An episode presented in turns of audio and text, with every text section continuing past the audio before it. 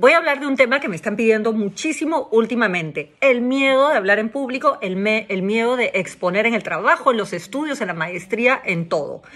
Me solidarizo horrores con las personas que tienen miedo porque yo he sido las que he tenido terror toda mi vida y terminé en la docencia como parte de mi terapia para vencer mi timidez y miren lo que hago ahora, hablar. Entonces, quiero compartir ocho tips para que te sientas súper tranquilo de exponer.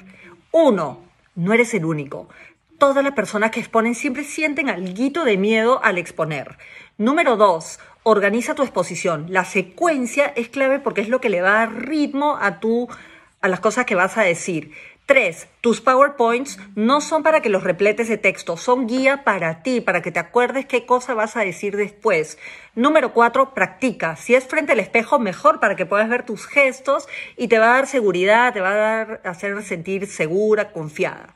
Número cinco, busca las caras amables. Las caras amables te van a sentir, hacer sentir un espacio de, comodidad.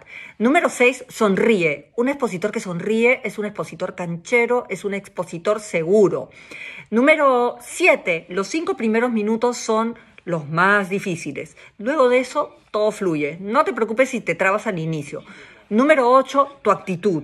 La actitud es fundamental. Anda con actitud de que vienes y traes algo interesante para los demás y con actitud de que vas a disfrutar el proceso. Y un tip adicional de lo que aprendí como profesora, si hay algo que no sabes o si te pierdes y te olvidas lo que viene después, no pasa nada si dicen, denme un segundito, déjame revisar mis notas, las revisas dices, ah, ya, ya sé lo que viene y continúas. Cancha, frescura, soltura y vas a ver que con la práctica se te va a hacer cada día más fácil exponer. ¡Suerte!